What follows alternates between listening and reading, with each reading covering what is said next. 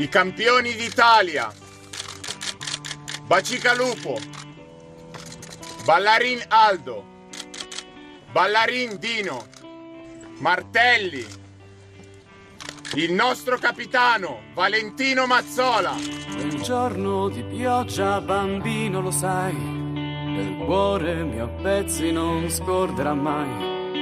Tu viso. Campioni, campioni, campioni, campioni, campioni, campioni, campioni, campioni, campioni.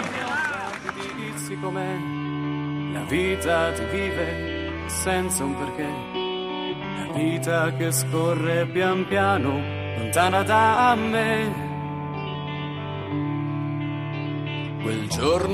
Pues sí, ha sido un fin de semana muy especial en Italia. En Italia donde, bueno, ya tenemos campeón, pero siguen pasando historias. Y esto, pues es una de las historias más bonitas que pasan año a año, allí en Turín, en el otro equipo de la ciudad, el que no gana la liga, pero que tiene un gran corazón. Eh, Mario, esta semana, bueno, este sábado en concreto, 70 años después, ¿no? Ha sido un día para no ir al fútbol y para ir a Superga, claro. Un día muy emocionante en la colina de Superga, alrededor de la pared donde el avión que trasladaba el 4 de mayo de 1949 al Grande Torino se estrelló y acabó con la vida de 31 pasajeros, entre ellos todo el equipo al completo del Grande Torino, el equipo que dominaba aquella época, que ganó los cinco campeonatos seguidos desde el 42 hasta el 49, que tuvo el récord de puntos en la clasificación, que tiene récord todavía vigentes, como la mayor victoria en casa, la mayor goleada, 10-0 contra la Alessandria, o ser imbatido en casa en 19 eh, en, en, toda la temporada, pero ganando 19 de 20 partidos en casa la temporada 47-48, y sobre todo, ¿no? Que pertenecían 10 de los 11 jugadores, llegaron a ser titular en la selección italiana, que en el 47 ganaba a Hungría por 3-2, ¿no? Era un equipo que jugaba al ataque, que era un equipo de leyenda, que era un equipo de récords, que además estaba muy mezclado con la gente de Torino, era gente muy normal que se iba a los entrenamientos a pie, que luego se quedaba después, y que todavía sigue muy viva y que la gente en Turín le quiere recordar por ese trágico final y más de 20.000 personas entre la misa que se hizo en el centro de Turín y ese recuerdo con Andrea Velotti y toda la primera plantilla leyendo el nombre de los caídos alrededor de esa lápida, pues es verdaderamente emocionante cada año como, como ocurre y es lo que hemos escuchado al, al principio del, eh, de, de, este, de este audio, ¿no? Y además este año con un personaje muy ilustre, con José Bastos. Mm, Bueno, pues sí, eh, José Bastos es un, bueno, un señor, ya tiene 90 años, ¿no? Eh, que estaba en el partido, en el último partido del Grande Torino, justo unos días antes de, o un día antes de, de volver en avión y estrellarse en esa ladera de la montaña de Superga en un partido Benfica o Benfica Torino que acabó, bueno, pues acabó tan mal porque el resultado es lo de menos y que José Bastos este señor estaba en el banquillo porque era el portero suplente, ¿no? El, con el que has hablado este, esta semana. Estamos hablando, sí, del portero juvenil prácticamente del Benfica que juega ese amistoso contra el Grande Torino el 3 de mayo. El Grande Torino prácticamente cierra el último el campeonato empatando en casa del Inter en San Siro y tenía muy buena amistad de Valentino Mazzola, capital de, capitán del Toro, y Francisco Ferreira, entonces se pusieron de acuerdo en un encuentro anterior entre Italia y Portugal, ya decía, ¿no? La mm. gran parte de la selección italiana estaba compuesta por uh, jugadores del Grande Torino, se pusieron de acuerdo para intentar organizar un amistoso, los sueldos de la época no eran todavía muy buenos, Ferreira estaba a punto de retirarse y hacer como una especie de partido de despedida para ganar fondos para que Ferreira, el capitán del Benfica, tuviese una pensión. Entonces, bueno, se pudo hacer ese amistoso el 3 de mayo, fueron agasajados, fue un partido muy ataque y José Bastos estuvo ahí delante. Es muy difícil, ya han pasado 70 años, sí. encontrar gente que recuerde bien y que te pueda contar cómo jugaba este grande Torino. Encontramos a José Bastos, que estaba con 90 años, quiso rendir homenaje a, según el que el mejor equipo que ha visto jugar, y en portugués nos contaba esto del grande Torino. Jogar com uma equipa italiana da categoria do Torino era uma coisa fantástica, porque os italianos já tinham ganho o campeonato do mundo, e então para os portugueses, o Torino era um fenómeno. O, o resultado, quer dizer, foi um bocadinho contra, que o, Benfica acabou por ganhar 4-3.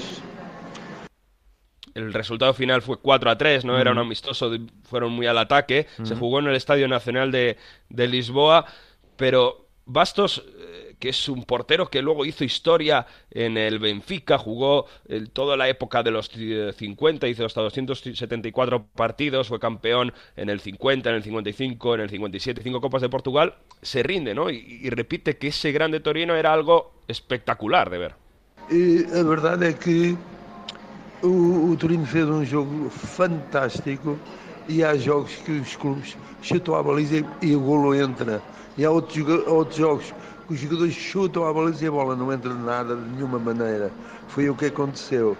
O, o Torino fez um jogo fantástico, jogaram bem e não tiveram sorte.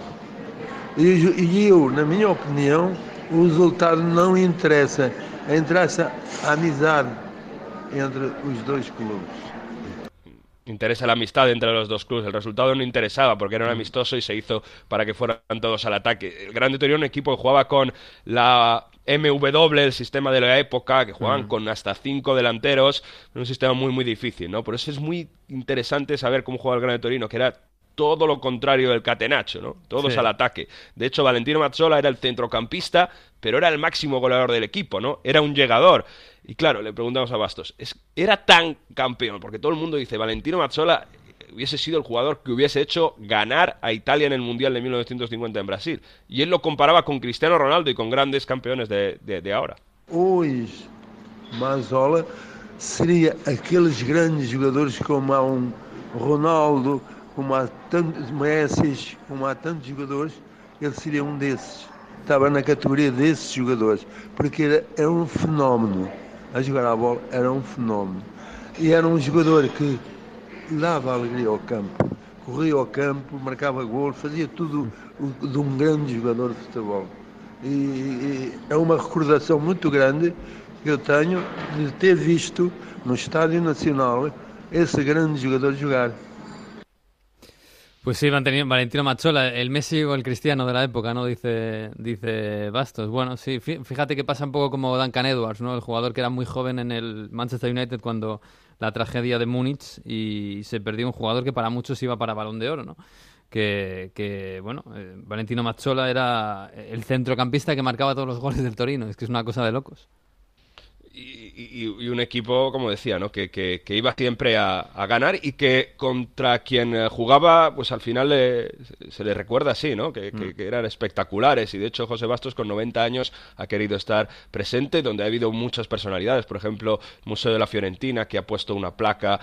Había banderas de la Chapecoense, había recuerdo de David Joder, Astori. Por primera vez, una delegación de la Juventus subió a Superga el día antes y, y también estuvo presente, ¿no? Bien la Eh, Juventus, ¿eh? River, River Plate, que tuvo ese detalle, contábamos el año pasado, que vino Sí. a jugar para ayudar a las víctimas un, un partido. Y bueno, después de, sobre todo después del derby y, y después de que el toro está ahí, ¿eh? que, el toro Sí. este año, esta temporada, está luchando por, por Champions después de empatar en el derby. Sí, porque la Champions, bueno, Europa, es verdad que la Champions está un poco complicada para el Torino, pero claro, en Italia quedan tres eh, jornadas, eh, pero claro, eh, está ahí, está el Atalanta, que parece increíble, pero el Torino, que nadie pensaba que fuera a ganarle a la Juve, estuvo a puntito de meterse ahí en la pomada, porque estuvo a punto, a, a unos pocos minutos de ganar el, el derby el día antes contra la Juve. tuvo una oportunidad histórica de ganar en el Stadium, nunca lo ha hecho, ya había sacado un empate, pero fuera de casa desde el 95 no gana el Torino un derby, se empezó con un error muy malo de Pjanic, ojo con Pjanic que ha dejado de ver en Canal Plus que hay un, si hay un proyecto, un equipo como el Paris Saint Germain tiene un proyecto muy atrayente para jugadores para ganar la Champions, vamos a ver si sigue. Y lo aprovechó Lukic, él es del Levante y al final se metió un poco atrás la Juventus. Y claro, con tantos balones al área, Cristiano Ronaldo acabó marcando un golazo de cabeza, Cristiano Ronaldo se estuvo cabreando durante todo el partido en un encuentro en el que estuvo muy presente el recuerdo a Superga, era el día siguiente. Y incluso eh, la curva de la Juventus sacó una pancarta muy bonita en honor a los caídos de Superga. Así que gesto muy bueno, además aplaudió, ah, aplaudió todo el resto del estadio y después bueno, pasó por zona mixta Ansaldi y hablaba un poco de qué significaba jugar un día antes de Superga, recordamos que cambiaron la fecha y de bueno, lo que significaba jugar este, este partido, este derby. Sí, la verdad que bueno, esta va a ser la segunda vez que me toca estar ahí. Eh, obviamente es duro ver a, tantos familiares y a tanta gente que, han vivido en, la época donde han estado estos, estas leyendas. Así que bueno, vamos a estar siempre apoyando y dando siempre lo mejor por todos ellos. Tú ahora como heredero de aquellos jugadores, ¿cómo os sentís?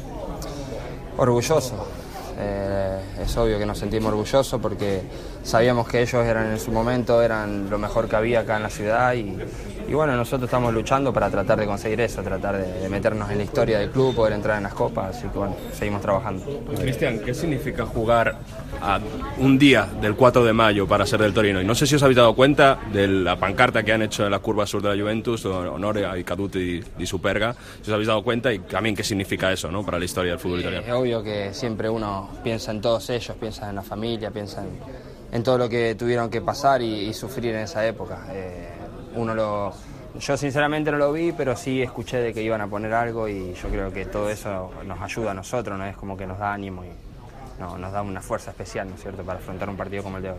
Pues sí, Ansaldi, como Iago Falque o como Berenguer, estos españoles que están ahí haciendo, siendo un trocito de una historia enorme, que es la del Grande Torino, la verdad es que es muy, muy emocionante y que 70 años después se siga honrando exactamente igual, como si hubiera sido ayer, a los caídos de aquel equipo de leyenda. En fin, Por cierto, escuchábamos a John Laucirica, que ha estado compañeros de Movistar Plus este fin de semana, y en el día después habrá un reportaje, quien quiera ver un poco imágenes. Pues la verdad que les han currado con un reportaje muy bueno de lo que significa este 4 de mayo. Pues sí, lo harán fantástico, porque siempre lo hacen. Em, que ya si se meten en Champions, ya ni te cuento. Lo que pasa es que la Champions... Eh, es que la Champions es del Atalanta, ¿eh? Porque ganó en casa de la Lazio, lo hizo Por cierto, la, final de Copa, que va a ser esta, Lazio-Atalanta en Roma. Diez días adelantada. Y la Atalanta empezó ganando la Lazio, pero la Atalanta sin Illich remontando, demostrando otra vez que su poderío físico es impresionante, ganando balones aéreos. Y la Atalanta que está en Champions, pero es que está a un punto del Inter, porque el Inter empató en, en Udine mm. y no, no, no, pudo marcar 0-0 ante Udinese, 62 puntos a un punto del Inter, Vamos a ver porque no es nada descabellado, sobre todo porque la Roma, que tenía que estar también apretando, se dejó puntos, solo empató en casa del Genoa y gracias porque falló un penalti Sanabria en el descuento y está a tres puntos. Es verdad que la Roma ahora se va a encontrar con una lluvia que no se juega nada y tiene un calendario quizá un poco más favorable. Atalanta se puede dejar puntos, hmm. pero es impresionante lo de esta Atalanta porque llevan 40 goles fuera de casa. Es el equipo de las cinco grandes ligas europeas que más goles ha marcado fuera de casa. Es que ha igualado o sea, ha superado al París y al Bayern este fin de semana. es que sí. Zapata lleva los mismos goles que Messi fuera de casa, 15 goles. Con, eh, marcando, es, es de verdad una, barbaridad. Bueno, y el Atalanta que lleva más dos goles más que la Juve. Que eso en Italia es una barbaridad para, para un equipo como el Atalanta.